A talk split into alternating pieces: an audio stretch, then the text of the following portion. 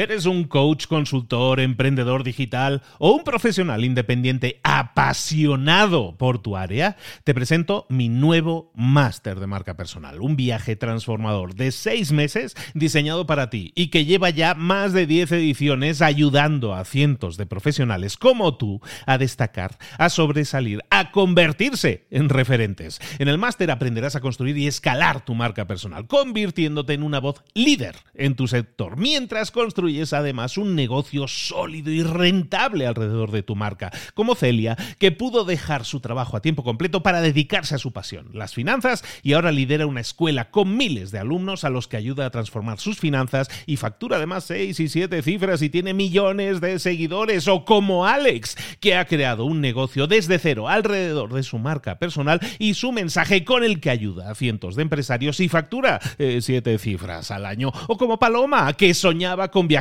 por el mundo y que ahora vive como nómada digital con cientos de miles de seguidores y más de 17.000 alumnos. Gracias al máster, su sueño pasó de ser una idea a una realidad rentable y reconocida. Este es el momento de que tú también dejes tu huella, de influir y de vivir por fin de tu pasión. Visita librosparaemprendedores.net barra marca y descubre muchas más historias de éxito de gente que confió en nuestro método. En junio comenzamos además la nueva generación y añadimos más novedades, más servicios y más soporte que nunca. Únete a la élite de profesionales que ya están cambiando sus vidas. ¿Estás listo? ¿Estás lista para desarrollar tu marca personal y ser nuestra próxima historia de éxito? Pues visita librosparaemprendedores.net barra marca y comencemos. Hola, hola, esto es Mentor 360 y hoy vamos a hablar de emprendimiento social. De hecho, de la diferencia entre filantropía y emprendimiento social. ¡Abre los ojos! ¡Comenzamos!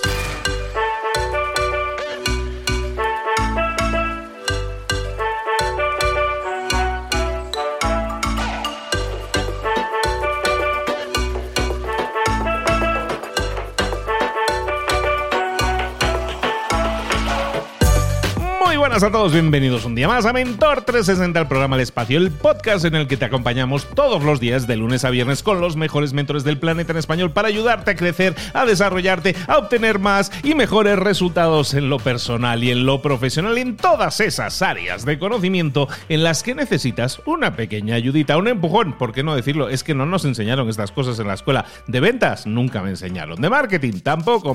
marca personal, eh, motivación, liderazgo, hablar en público ¿verdad que nunca nos han enseñado nada de eso? Y sin embargo, son las herramientas más útiles que necesitamos tener en nuestro arsenal hoy en día para obtener más y mejores resultados. Pues eso, a formarnos, que no tenemos excusa ahora porque tenemos a los mejores mentores en todas esas áreas de conocimiento para acompañarte y darte los mejores resultados. Recuerda que estamos en preventa, estamos en preventa, bueno, que estamos con precio de preventa en el máster de marca personal. Vete a librosparaemprendedores.net barra marca para solicitar tu entrevista vista conmigo si quieres participar en el próximo máster de marca personal. ¿Y por qué? Si empiezas en octubre, Luis, ya estás ah, promocionándolo. Es que estoy ahora dando hasta el 15 de agosto un super precio con un super descuentazo. Si te interesa, solicita ahora tu entrevista para que puedas solicitar entrar. Esto no es entrada directa, aquí no compras el curso, ya está. Aquí primero hablas conmigo en persona para ver si podemos alinearnos y hacer de ti una marca personal súper poderosa y crear un negocio alrededor de ella. Eso es lo que hacemos en Máster de Marca Personal y simplemente recordarte en libros para emprendedores.net barra marca. Visita la página, vale mucho la pena para que te informes de todo el staff de gente que tenemos de profesores super top, más de 20 profesores increíbles y además un cursazo que no se lo para un tren. Bueno, ahora sí, vámonos con nuestro mentor del día. Vamos a hablar de emprendimiento social.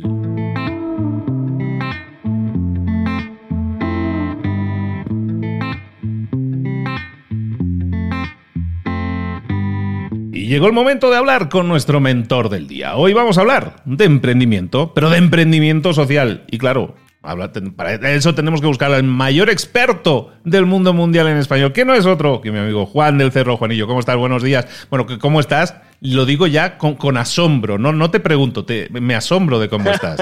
¿Cómo estás, Juan? Muy bien, Luis, muy contento de estar de nuevo acá con la comunidad de Mentor 360. Em, la verdad, con actitud positiva en medio de la crisis y, puestísimo para que sigamos avanzando y sigamos trabajando eh, y que nada de esto nos detenga. Hay frases que están en el ideario popular como eh, no nos queda de otra, ¿no? Pues qué vamos a hacer, ¿no? Ese tipo de frases. Y yo creo que son frases un poco como decir, bueno, nos ha tocado el golpe, pues nos vamos a retener un poco. Yo creo que es un momento también para que la gente crezca, se desarrolle. Mucha gente eh, siente que es el momento, que es un parteaguas y decir, a lo mejor puedo cambiar, puedo puedo emprender, ¿no? Y a lo mejor puedo hacer un emprendimiento social, cosas que la gente a lo mejor tenía como una idea volando en la cabeza, pero con el día a día no puedes. Y yo siento que también hay mucha gente conformista y hay mucha gente que dice, no, ¿sabes qué? Yo creo que es un buen momento para hacerlo. ¿Cómo lo ves? Totalmente de acuerdo. Eh, eh, y digo, vamos a hablar además de otro tema, pero eh, nomás para que compartir con la audiencia. Yo creo que ahorita es nuestra decisión si queremos enfocarnos en sobrevivir o en prosperar. ¿no? Y prosperar eh, entendiéndolo como salir adelante aún con todas las, condiciones. Yo lo que le digo a mi equipo, creo que lo mencionamos en el episodio especial de, la pandemia que hicimos, este, pero lo que yo le digo a mi equipo es piensen dónde quieren estar cuando todo esto termine. Y si quieres estar más fuerte, si quieres estar mejor, entonces tienes que trabajar todos los días para eso. Y, esta postura, esta visión de pues así nos tocó vivir, para mí es eh, inconcebible. Es más bien, no, esto nos está tocando, de qué manera podemos aprovecharlo, de qué manera podemos hacer lo mejor que podamos para que esto no nos derrote. Eh, y, lo estamos viendo todos los días, por cierto. Estamos viendo mucha gente que está, que está saliendo adelante, que está eh, viendo esto como sin caer en el cliché de que toda crisis es una oportunidad. Sí hay gente que, que se está tomando muy a pecho eso y que no se está dejando vencer. Y eso es lo que hay que hacer. Por eso estamos aquí en Mentor 360, porque la gente que nos escucha no se quiere dar por vencida, no se conforma con, con lo que está. Y aún con, con, este tipo de crisis, está puestísima para seguir para adelante. Totalmente de acuerdo, tienen todos esa mentalidad y eso es muy bueno y vamos a ayudarles porque lo único que hacemos aquí es darle a esas personas que quieren hacer cosas herramientas y conocimiento y formas prácticas de hacer cosas que a lo mejor tienen en la cabeza y no saben exactamente cómo, cómo aterrizar. ¿De qué vamos a hablar hoy, Juan? Claro que sí, Luis. Pues la gente que ha escuchado nuestros episodios anteriores en los que he estado yo, pues hemos estado aclarando y hemos estado dándole forma al concepto del emprendimiento social de las empresas sociales. Eh, y una de las dudas que siempre hemos, que siempre surgen cuando hablo yo de este tema es si el emprendimiento social es caridad, si el emprendimiento social es filantropía, ¿no? O si las empresas sociales son fundaciones o ONGs. Y la realidad es que no, son cosas totalmente distintas. Bueno, digo totalmente distintas, en realidad el emprendimiento social sí eh, se inspira y sí aprende mucho de la filantropía, del, trabajo, del impacto social. Sin embargo, es una evolución, es como, yo lo veo como la evolución Pokémon ¿no? De la, de la filantropía, eh, porque presenta nuevos poderes, presenta nuevas cosas, pero pues no deja de lado los mejores elementos que ya tienen las organizaciones sin fines de lucro. Creo que lo tocamos por ahí un poquito este tema al principio, eh, sin embargo no habíamos entrado mucho a detalle y creo que es un tema súper, súper relevante que la gente entienda las diferencias, porque cuando entiendes que no es algo, te ayuda a entender mejor qué sí es, ¿no? Perfecto. Bueno, entonces, entendiendo que no es filantropía y entendiendo que la filantropía es, donar, ayudar a una ONG y todo eso, sin, una búsqueda de un profit, de un beneficio económico, ¿cómo podemos enfocar la idea que siempre decimos, ¿no? De vamos a hacer un emprendimiento social, pero en este caso vamos a verlo desde la perspectiva de que también es una empresa y alejarnos un poco de la idea de filantropía, que supongo que también nos sirve a la hora de vender nuestra idea a otras personas, ¿no?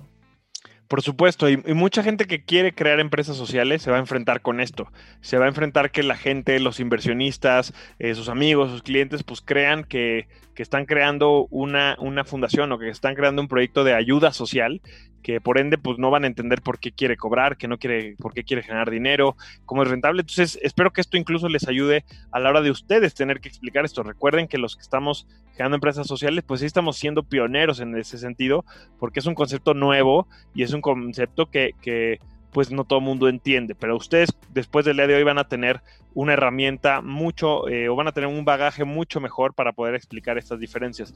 Y pues me voy directamente al tema, Luis, para ser concretos. Fíjate que a mí una de las... Eh, les, voy a explicar esto usando los puntos de, una, de un libro, una plática TED de un cuate que se llama Dan Palota, que en realidad fue a mí lo que me ayudó a dar el brinco entre, de las ONGs al mundo de la empresa social, porque les recuerdo a la gente que nos escucha que yo estuve, yo empecé mi carrera eh, en temas de impacto social hace 12 años trabajando justo en ONGs, en organizaciones sin fines de lucro, bueno, hoy ya se les llama organizaciones de la sociedad civil, OSCs. Tuve seis años en techo, me apasionaba muchísimo el mundo de la filantropía, pero me empezó a desgastar un poco porque justo dependes de donativos, justamente dependes de eh, la caridad de otros, y, ya cuando estaba desgastándome, pues me encuentro con este cuate Dan Palota, que es un experto en, recaudación de fondos, es un experto en marketing, y él explica pues cinco formas muy claras en la cual las empresas sociales son distintas a, a las ONGs, a la caridad, y que creo que nos van a ayudar a entender mucho también un poco la ventaja que tiene la empresa social versus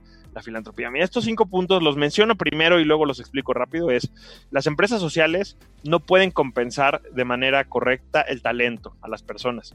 Perdón, la, la filantropía no puede, las organizaciones de la filantropía no pueden compensar correctamente al talento las organizaciones filantrópicas tampoco pueden invertir en publicidad en mercadotecnia, no pueden tomar riesgos, eh, tienen siempre prisa por los resultados y además no pueden generar utilidad. Estos cinco puntos son clave porque pues cambian toda la forma en la que las organizaciones de la sociedad civil trabajan. Eh, ¿A qué me refiero con esto? Bueno, el, el primer punto es la compensación del talento. ¿no? Por ley, eh, las organizaciones de, que, de la sociedad civil tienen muchos límites en qué pueden gastar su dinero.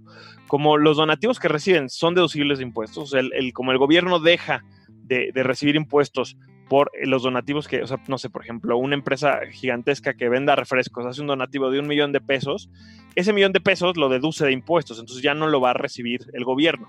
Si el gobierno le pone muchos límites a la organización que va a recibir ese dinero, ¿no? En qué lo puede usar y en qué no lo puede usar. Y una de las cosas en las que no lo puede usar o lo puede usar de manera muy limitada es en el talento, en la contratación de personas. Entonces, ¿qué pasa?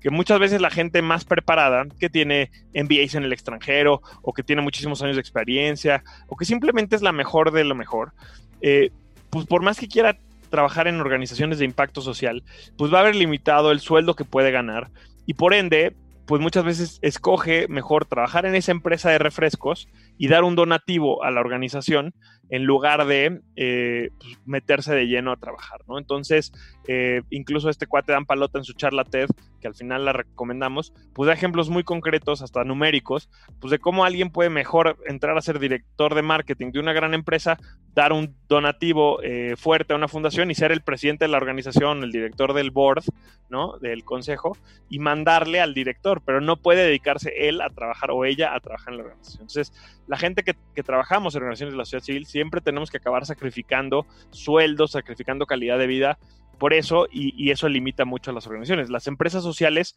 no tienen esos límites eh, y pueden pagarle a una, a una persona lo que quieran, porque es una empresa, no depende de donativos, depende de sus ventas. ¿no? Eh, el siguiente punto que dice Dan Palota es que las organizaciones de la sociedad civil no pueden invertir en publicidad y mercadotecnia. Esto por lo mismo, ¿no? Los límites que tienen, que tienen las organizaciones de la sociedad civil no pueden invertir en marketing, no pueden invertir en anuncios publicitarios, no pueden invertir en eh, marketing digital, en parabuses, en lo que sea que, que te tocara, a mí me tocó muchas veces esforzarme mucho por conseguir donados, espacios en radio, espacios en tele, Google Ads, ¿no? Todo esto. Eh, siempre te acaban dando los espacios que nadie ve o que nadie escucha o que nadie, los parabuses, pero en la parte de atrás, ¿no? Donde los coches no los ven. Entonces, pues eso es lo que acaba pasando muchas veces con, la filantropía, que te toca un poco lo que, lo que te regalan en lugar de lo mejor. Eh, y alguien puede decir, bueno, ¿qué tan importante es la publicidad o la mercadotecnia? No es tan distinto. Pero la verdad es que como lo sabemos y seguramente es un punto que has tocado por acá, Luis, en, Mentor, la publicidad y el marketing pues son claves para el crecimiento de las empresas, ¿no? Eh, en, un mundo donde hay competencia, en un mundo donde quieres destacar, por ejemplo, ahora con las redes sociales, quien destaca en redes sociales es quien puede invertir en marketing, quien puede hacer buenas campañas, quien, quien puede hacer buena creatividad. Y si no tienes presupuesto para invertir en eso, pero te estoy hablando de que a veces no puedes ni siquiera contratar a un diseñador o una persona que te edite video lo que sea, pues obviamente va a estar mermado tu crecimiento. Este cuate, de hecho, en Dan Palota, él habla de que invirtieron un millón de dólares en hacer una campaña eh, para una carrera que están haciendo en contra del cáncer de mama. Gracias a esa campaña de marketing que hicieron, pues recaudaron creo que 10 millones de dólares, eh, les fue súper bien, pero a la hora que, o sea, por cada peso invertido consiguieron 10 pesos de donativo, que es una muy buena campaña de marketing, ¿no? Por todo lo que, pues, para cualquiera, no para una ONG, para cualquier empresa. Pero por haber gastado tanto ese millón de dólares, pues recibieron multas y, y los bloquearon y de hecho, pues ya no pudieron seguir trabajando, la, fundación tuvo que cerrar. Entonces es ridículo, pero en la filantropía muchas veces no puedes invertir en este tipo de cosas que te ayudarían a crecer, a conseguir más donativos. La empresa social, lo mismo, es tu dinero. tú decides en qué gastarlo, es, son ventas, no son donativos, no es deducible impuestos, entonces tú decides en qué gastarlo y por ende puedes crecer más rápido porque puedes eh, eh, usarlo para marketing, para publicidad o para lo que tú quieras. Eh, estos dos son muy parecidos porque son un tema de en qué te gastas la lana, ¿no? Pero, pero vamos al tercer punto que ya cambia un poquito. Y es que las organizaciones de la sociedad civil no pueden tomar riesgos. ¿A qué nos referimos con esto? De nuevo, como ven, como dependes de donativos, este, pues tienes, o sea, sí tienes una relación muy fuerte con el donante. Y muchas veces el donante te va a decir en qué quiere que se gaste su dinero. Y por ejemplo, si a ti te dona un banco, pues el banco va a poner en su reporte de responsabilidad social de fin de año que con su lana se construyeron X número de casas, ¿no? O que con su lana se, construye, se plantaron X número de árboles. Entonces tienes que ser muy concreto con lo que usas la lana. ¿Qué pasa si tú, eh, qué pasa si en una empresa, pues tú tienes un inversionista que te da un millón de dólares o, cien 100 mil pesos, ¿no? Da igual el monto. Pues el inversionista sabe que está corriendo un riesgo y que esa lana se va a invertir en nuevos productos, en marketing, en lo que sea. Y puede que te vaya bien y crezcas, pero también puede que te vaya mal. Pero la inversión es un riesgo que el, que el inversionista está asumiendo. No es lo mismo con los donativos, ¿no? Porque el donativo, de nuevo, pues con toda la característica que tiene de filantropía, de caridad, no te permite tomar riesgo de, no, pues vamos a hacer un nuevo programa social a, ver si funciona y a ver si podemos tener impacto en esta comunidad. Si al final del año no puedes presentar el resultado, entonces la empresa ya no te va a volver a donar eh, ya, ¿Por qué? Porque no está dispuesta a asumir riesgos con el dinero de los donativos, porque tiene que rendir qué se hizo con esa lana. Entonces, las empresas sociales, las empresas sociales están menos limitadas y pueden asumir más riesgos, que ya lo hemos hablado mucho también. La innovación no se puede, no se puede generar innovación, no se pueden generar nuevas soluciones sin tomar riesgos, sin eh, este, sin hacer apuestas a cosas distintas que no sabemos cómo van a funcionar. Muy de la mano viene el cuarto punto, que es que hay una prisa importante por los resultados, ¿no? Sabemos todos que eh, cuando creas una empresa, pues hay veces que te vas a tardar 5, 6, 7 años en llegar a ser rentable, eh, ¿no? Que, hay veces que, no sé, hay, empresas como Twitter o como, eh, como Uber, ¿no? Digo, son, no, no me encantan estos ejemplos, la verdad, pero que tardan muchos años en ser rentables, que tardan en crecer, en escalar, que consumen capital, ¿no? Pero los inversionistas saben que a largo plazo pues van a poder regresar, van a poder generar su, eh, van a poder generar utilidades, retorno sobre la inversión, son pacientes. En cambio, los donantes no son pacientes. Por lo mismo, porque quieren ver si yo te estoy dando un millón de pesos ahorita, pues quiero a final del año saber qué hiciste. Entonces, muchas de las organizaciones no pueden hacer proyectos a largo plazo. ¿Cuál es el problema? Que los problemas sociales no se resuelven con, soluciones inmediatas. Los problemas sociales requieren de conocimiento en las comunidades, los, problemas sociales requieren de trabajo a veces sistémico que, no, no, se puede dar, que no da resultados rápidos. Entonces, acaba, por eso acaba muchas veces eh, los donativos en acciones asistenciales, que claro, entregamos un montón de botellitas de agua y entonces la gente ya puede tomar agua, claro, pero no se hizo una infraestructura eh, agua correcta para que la familia ya tenga agua para siempre, porque iba a tomar cinco años ese proyecto y los donantes querían ver qué, en qué se usaba el dinero. Recordemos que todo este tema del dinero de los donantes está visto con, con como yo estoy dando dinero mío para ayudar, pues quiero ver el resultado ahí rápido, ¿no? Se critica mucho, por ejemplo, eh, organizaciones como, como el Teletón en México, se critica muchísimo si le pagan un sueldo, un sueldo grande al, director. ¿no? ¿Por qué va a ganar este güey tanto si está ayudando a la gente? Este, eh, o sea, se está, se está gastando mi dinero, ¿no? En, en, su sueldo. Pues este es un señor que tiene pues no sé, cuatro mil empleados, ¿no? O sea, a ninguna empresa le cuestionarías por qué le paga bien a sus directivos si tienen muchas responsabilidades. Eh, en lugar de construir este, un hospital de Teletón, ese dinero lo va a usar para, eh, el dinero de este año no lo, lo, va a usar para mantener a 10 años los hospitales que ya tienen. No, ¿cómo es posible? O sea, que van a vivir de nosotros. Entonces, hay, una, hay un cambio de mentalidad muy grande cuando eres una empresa versus cuando eres una organización filantrópica que recibe los donativos de alguien más. Y el último, y el último punto recordamos, es la compensación del talento, no se puede invertir en publicidad y marketing, no se toman riesgos, tiene, hay prisa por los resultados. Y el, y el quinto punto es que las, que las organizaciones de la sociedad civil no pueden generar utilidades. Y esto pues cierra todo este circulito que estamos viendo el día de hoy, esta gran diferencia que existe, estas grandes diferencias que existen entre la filantropía y el emprendimiento social, ¿no? Eh, ¿Cuál es la diferencia y por qué es tan importante este tema de la generación de utilidades?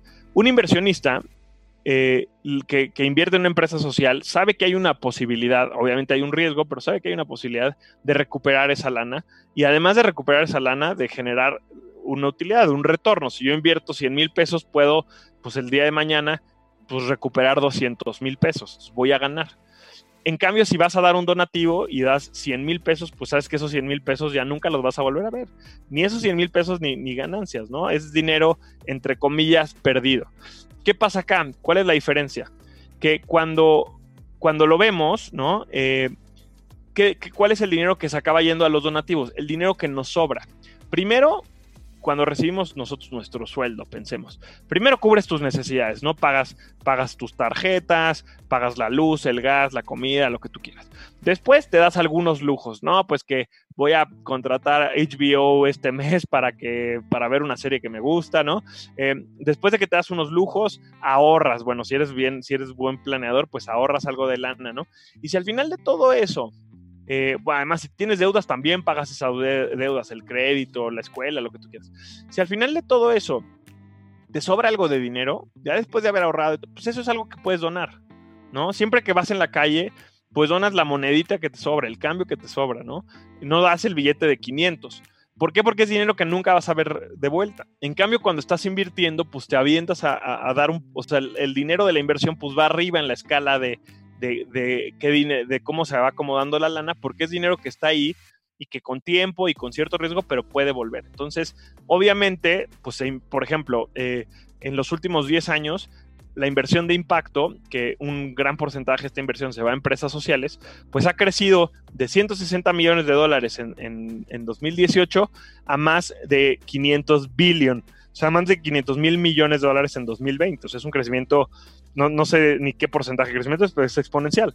Mientras que los donativos en países como México, pues no, no crecen, no crecen de esa manera, ¿no? Entonces, en México solamente, por ejemplo, 8% de la población dona a alguna causa. Entonces, eh, no es algo que crezca tanto como crecen las inversiones. Entonces, todo esto, yo sé que es mucha lana de lo que, o sea, mucho estamos hablando de dinero, pero todo esto hace que se genere una brecha muy importante entre las organizaciones de la sociedad civil y las empresas sociales. Ambas tienen posibilidades de generar impacto, pero al una tener un modelo de negocio y una tener un modelo que dependa de la caridad, hace que sus resultados y sus oportunidades y posibilidades sean completamente distintas.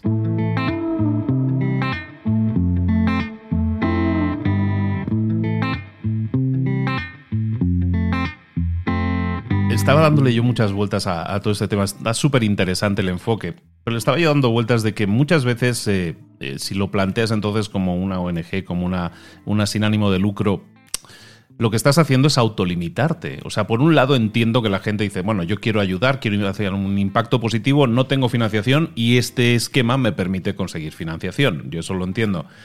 Pero eh, no tiene que ver, es un poco filosofar sobre el tema, pero estás autolimitando tu alcance. Las posibilidades que tienes de impactar positivamente, si yo quiero acabar con determinado problema, eh, el alcance que puedo tener es limitado y se basa en el, ahora sí, en los benefactores externos, en terceros que tengan a bien gestionar eh, una serie de dinero que les sobra, como dices, para, para darlo. En cambio, un emprendimiento social no tiene límite puede crecer, puede generar el impacto necesario para terminar, erradicar ese gran problema, mientras que a lo mejor una, una ONG se queda a medio camino. Total, totalmente de acuerdo. Y, es bien importante destacar acá que el tema no es que las organizaciones de la sociedad civil, eh, las ONGs, no sepan hacer su chamba y sean mal haciendo su chamba. El tema es que por dónde viene el dinero y el hecho de que es un tema de, deducible de impuestos, tienen muchos límites impuestos, ¿no? O sea, eh, impuestos, o sea, de imposición, no de, taxes, ¿no? O sea, tienen, tienen muchos límites e impuestos por, por el gobierno, por la sociedad, por los prejuicios que tenemos, pues de, de cómo se va a usar esa lana y cómo a nosotros nos gustaría que se use nuestra lana, ¿no? Eh, entonces, lo que pasa es que se, están limitadísimas. Ahora, pueden hacer un gran trabajo, pero sí va a ser mucho más fácil que crezcan. Mira, un, ejemplo que yo siempre uso en mis pláticas, yo amo a techo, estuve, le dediqué seis años de mi vida, tres hernias de la espalda en las construcciones, ¿no? O sea, de verdad, y sigo apoyando mucho y sigo, sigo siendo parte de, de alguna manera externa a techo. Pero desde que Techo empezó en el 2006 hasta el día de hoy, se han construido 3.800, casi 4.000 viviendas, ¿no? Eh, las casas que construye Techo en las comunidades justamente pues, se fondean de donativos de grandes empresas. Y, yo fui director y intentamos muchas cosas distintas para generar donativos, pero bueno, pues es bien difícil crecer y construir más de 500 casas al año. Y eso cuando no hay crisis, ¿no? Si hay crisis, pues obviamente la responsabilidad social pues, es de lo primero que cortan las empresas. Eh, pero bueno, estamos hablando de que en 14 años se han logrado construir 3.000 casas, ¿no? Y, y, 3.000, casi 4.000, y, y pues no crece tanto año con año el número de casas que se construyen. Por otro lado, hay un ejemplo de una empresa social que se llama Échale a tu casa, que empezó como fundación, pero consiguió convertirse en empresa social, desarrollando un modelo de negocio muy interesante, que no dependen de donativos, ellos tienen un modelo eh, que, que, fondean de cinco maneras distintas la, la construcción de la casa. Uno, las familias pagan, pagan menos, ¿no? Y pagan poco, pero pagan. Dos, las familias autoconstruyen la casa, entonces se reduce muchísimo el costo de la construcción. Tres, tienen un hay un sistema de créditos de gobierno que de ahí fondean una parte. Y si soy súper sincero, Luis, ahorita no me acuerdo de las últimas dos, pero el punto es que la mezcla de fondeo de la casa es independiente a terceros, ¿no? O sea, es un modelo de negocio eh, que, ellos consiguieron. Bueno, pues en poquito más, en, en lugar de 14 años, en 20 años, han logrado construir más de 180 mil casas. ¿No? 180 mil versus 4 mil de techo. Ahora, las, las 4 mil que han construido techo son importantes, por supuesto que sí, son importantísimas y esas 4 mil familias hoy su vida es totalmente distinta, ¿no? Pero échale, o sea, si el problema es que nadie se quede sin una vivienda en México, pues échale tiene muchas más posibilidades de lograrlo que, eh, que, techo, ¿no? Eh, entonces, sí es un tema como de, que te estás limitando y que te estás metiendo muchas trabas, porque como ONG pues tienes muchas más responsabilidades ante, el, ante lo público por cómo recibes, la, ante lo público, o sea, ante el gobierno me refiero por cómo recibes la lana, pero también ante la gente, ante la sociedad, por cómo se percibe la caridad, ¿no? Porque lo mismo, o sea, como que a todos nos indignaría si el día de mañana sale una nota que el director de una fundación que combate la, la, obesidad infantil, pues gana miles y miles y miles de pesos. ¿Por qué si él está ayudando? ¿Por qué está ganando tanto dinero? Se está, se está quedando con el dinero de los donativos. Pero a nadie le importaría que el director de una empresa de refrescos que le vende refrescos a los niños y que hace peor el problema de obesidad infantil gane muchísimo pesos, porque pues esa es, esa es la lana que ellos consiguen vendiendo, ¿no? Entonces,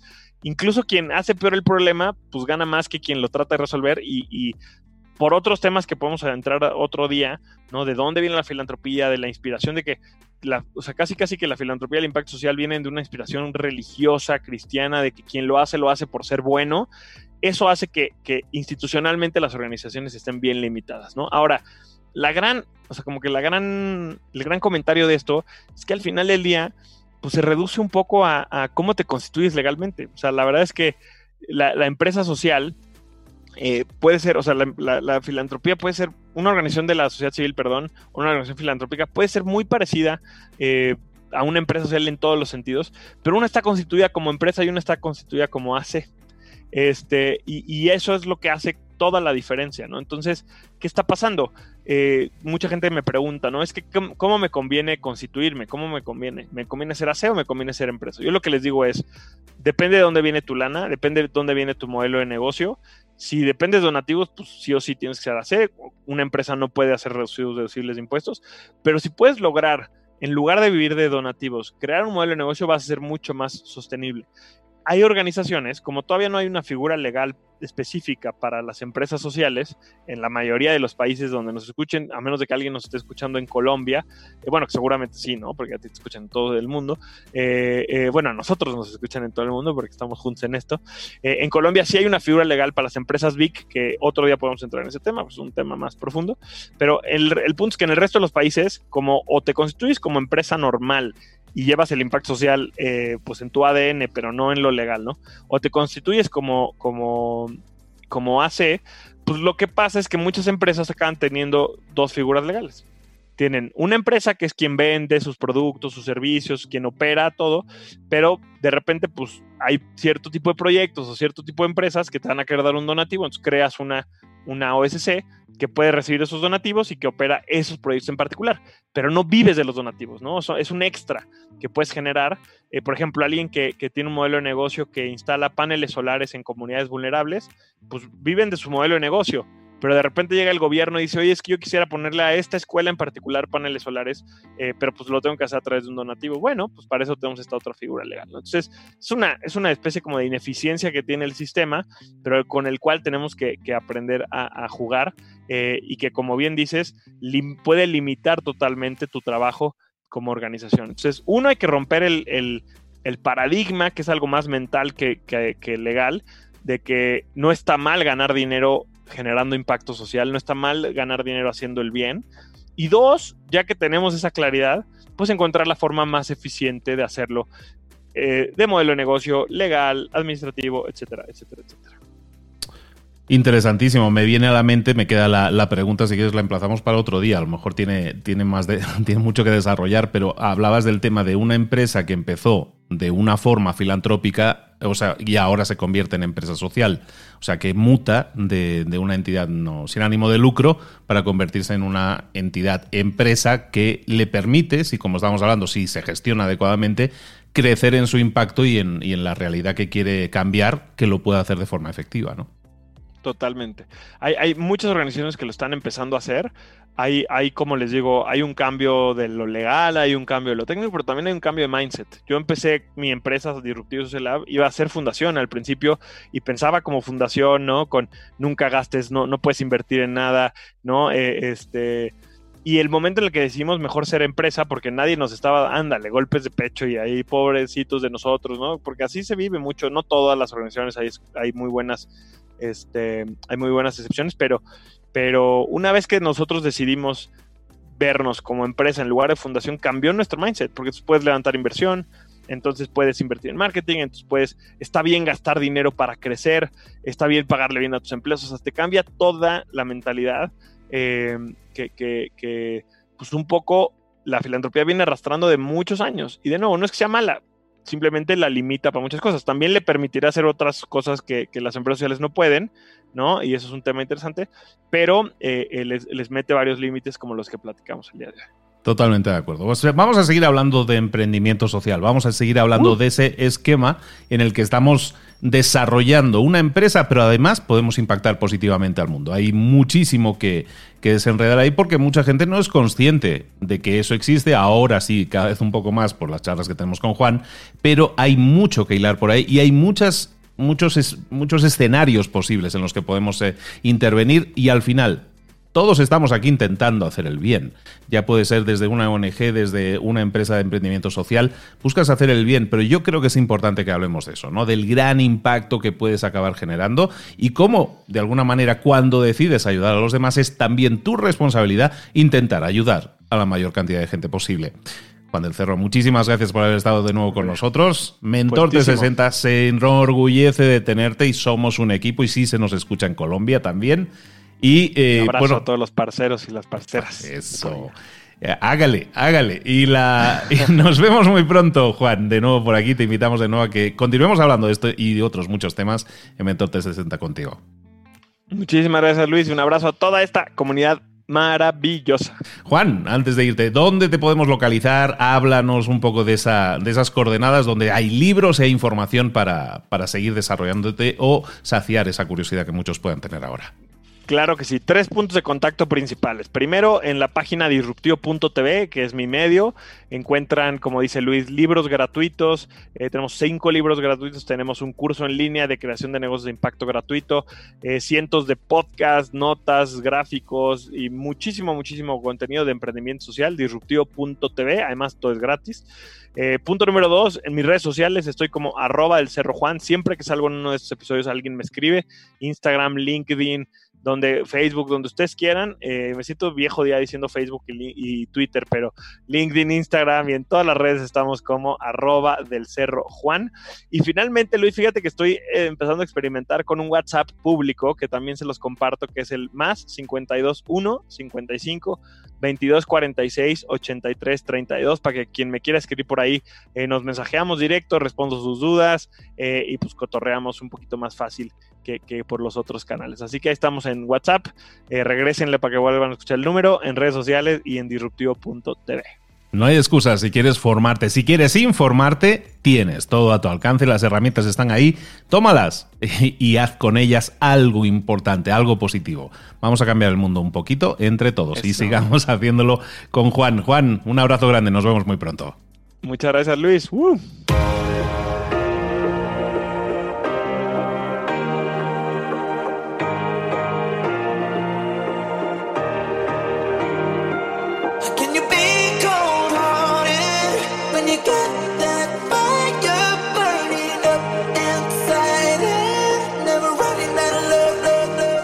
Muchas cosas de las que hemos visto hoy ya las sabes. La mayoría del conocimiento que compartimos aquí ya lo sabes. Sabemos lo que tenemos que hacer, sabemos lo que tenemos que evitar, lo que no tenemos que hacer, todo eso ya lo sabes. El único problema es que no lo ponemos en práctica, no pasamos a la acción y es ahí donde te necesito a ti y a tu compromiso. Si una sola de las ideas que hemos comentado hoy resuena en ti, te llama a ponerla en práctica, entonces, define el paso más pequeño posible, el gesto más mínimo, y hazlo ahora mismo.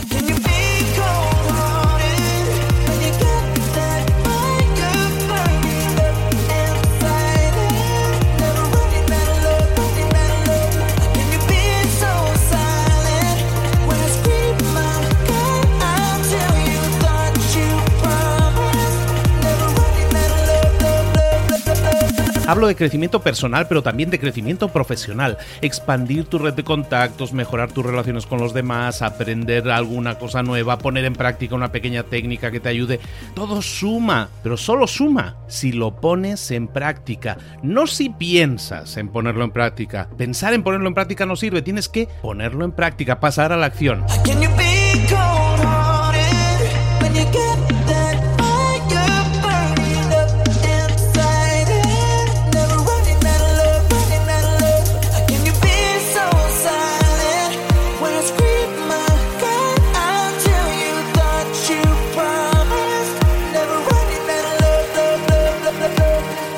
Acuérdate de este ingrediente secreto también. El ingrediente secreto es la actitud. Tu actitud. Tu actitud transmite. Si sales a la calle con ganas, la gente lo va a notar. Si sales a la calle sin ganas, la gente también lo va a notar. El mundo está ahí fuera, te está esperando, por lo tanto sal ahí fuera, sal a la calle y sal con ganas, sal con actitud. No esperes a mañana, ya sabes lo que tienes que hacer y ya sabes que lo puedes hacer hoy. No veas pasar la vida, vive la vida. Tienes las mismas 24 horas que tienen los demás, haz que valgan la pena. Entrega en estas próximas 24 horas tu mejor versión. Te esperamos aquí mañana para continuar creciendo. Te esperamos aquí mañana con más mentores, pero el día de hoy está completito delante de ti. Así que ponte en pie pisa fuerte, respira hondo, sal ahí fuera y conquista tu día. ¿Eres un coach, consultor, emprendedor digital o un profesional independiente apasionado por tu área? Te presento mi nuevo máster de marca personal, un viaje transformador de seis meses diseñado para ti y que lleva ya más de 10 ediciones ayudando a cientos de profesionales como tú a destacar, a sobresalir, a convertirse en referentes. En el máster aprenderás a construir y escalar tu marca personal, convirtiéndote en una voz líder en tu sector, mientras construyes construyes además un negocio sólido y rentable alrededor de tu marca, como Celia, que pudo dejar su trabajo a tiempo completo para dedicarse a su pasión, las finanzas, y ahora lidera una escuela con miles de alumnos a los que ayuda a transformar sus finanzas y factura además 6 y 7 cifras y tiene millones de seguidores, o como Alex, que ha creado un negocio desde cero alrededor de su marca personal y su mensaje con el que ayuda a cientos de empresarios y factura 7 eh, cifras al año, o como Paloma, que soñaba con viajar por el mundo y que ahora vive como nómada digital con cientos de miles de seguidores y más de 17.000 alumnos. Gracias al máster, su sueño pasó de ser una idea a una realidad rentable y reconocida. Este es el momento de que tú también dejes tu huella, de influir y de vivir por fin de tu pasión. Visita librosparaemprendedores.net barra marca y descubre muchas más historias de éxito de gente que confió en nuestro método. En junio comenzamos además la nueva generación y añadimos más novedades, más servicios y más soporte que nunca. Únete a la élite de profesionales que ya están cambiando sus vidas. ¿Estás listo? ¿Estás lista para desarrollar tu marca personal y ser nuestra próxima historia de éxito? Pues visita librosparaemprendedores.net barra marca y comencemos.